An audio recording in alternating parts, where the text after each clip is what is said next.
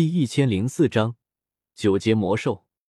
玄魔、朱木二人，你看看我，我看看你，心底已经传音交流起来。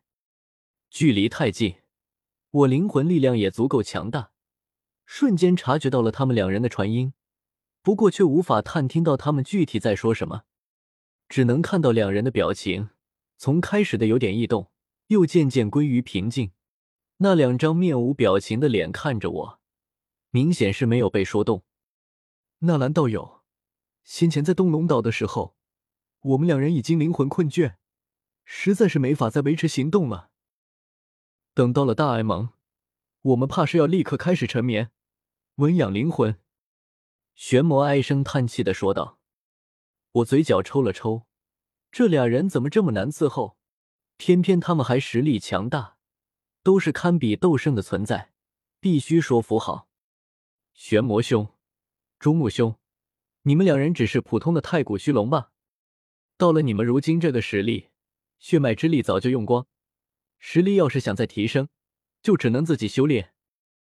很多魔兽都是不修炼的，完全依靠血脉之力，等到成年，自然而然就会拥有强大的力量。可是玄魔、朱木两人显然已经到头。要是他们两人自己不主动修炼，即便再怎么等下去，他们的力量也不会有丝毫提升。天下万法，总归是殊途同归。我人族修炼讲究循序渐进，相辅相成，而你们魔兽却专修肉身一侧。依我看，你们二人修为现在很难精进。最大的问题就是灵魂力量太弱，灵魂力量如此弱，怎么能支撑你们修为更进一步呢？我叹了口气，语重心长的看着两人。我的实力虽然不强，可却也是从一个普通凡人，连一阶魔兽都不如的存在，修炼到如今堪比八阶魔兽。以我来看，你们两人修为想要更进一步，就必须将灵魂力量这块短板给补足。否则，终身怕是都难以踏入二道斗圣境界。我再次劝说道：“这回玄魔、朱木二人明显又心动了。斗气大陆强者为尊，谁不想获得更加强大的力量？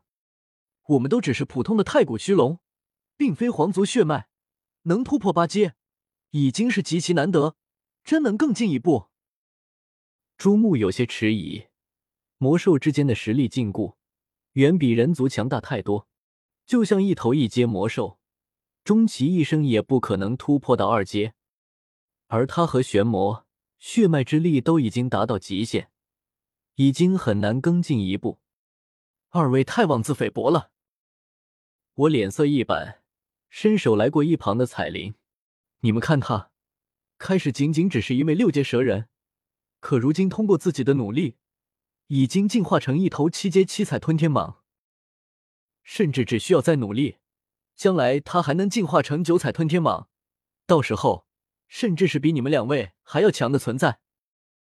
彩铃被我扯过来，顿时冷脸瞪着我，听我话中的意思，也不知道是在夸他还是在骂他，而且只达到二道斗圣层次，两位不觉得这个目标也太小了吗？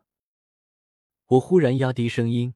凑上前，神秘兮兮的对玄魔和朱木说道：“两位，难道就没有想过，将来能成为传说中的九阶魔兽？九为数之极，九阶魔兽便堪比人族斗帝。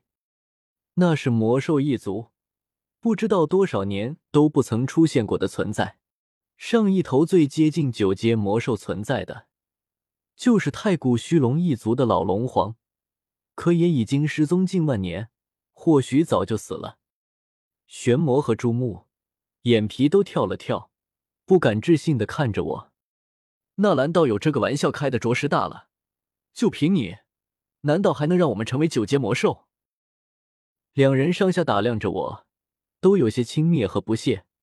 我也不过是和他们同等实力的一道斗圣，在这个层次都属于最低的存在。我笑了起来。笑容格外灿烂，人嘛，总该要有梦想的。不知道两位有没有听说过驼舍古地洞府？这些年来，魂殿就一直在密谋这件事情。我是没有办法让两位成为九阶魔兽，可若是能有机会进入驼舍古地洞府，其中的机缘，或许便能让二位的实力更进几步。玄魔、朱木二人瞬间面色大变，都被我的消息给震惊到了。他们当然知道驼蛇古地，传闻乃是斗气大陆最后一位斗帝，不知其种族与来历。人族总喜欢将驼蛇古地说成是人族，可魔兽之中也有不少人觉得它是一头九阶魔兽。玄魔和朱木细细思索片刻，齐齐看向我。要是真有机会。我等自然会出手，这算是一个承诺。我终于松了口气，也不枉花费这么多的口舌，总算说服了这两人。虽然也没有明确的肯定，但这是一个好的开始。毕竟魂殿和驼蛇谷地洞府里面，我都有人。只要他们两人不是无欲无求的隐士，只要他们两人心动了，到时候骗他们两人动手还不轻轻松松。我们几人当即往大爱盟总部星陨阁山门赶去。自从离开龙岛那虚无深处，重新返回大世界后，我又感觉到了一股冥冥中的窥视感，似乎是天地在凝视着我，随时可能降下斗圣劫。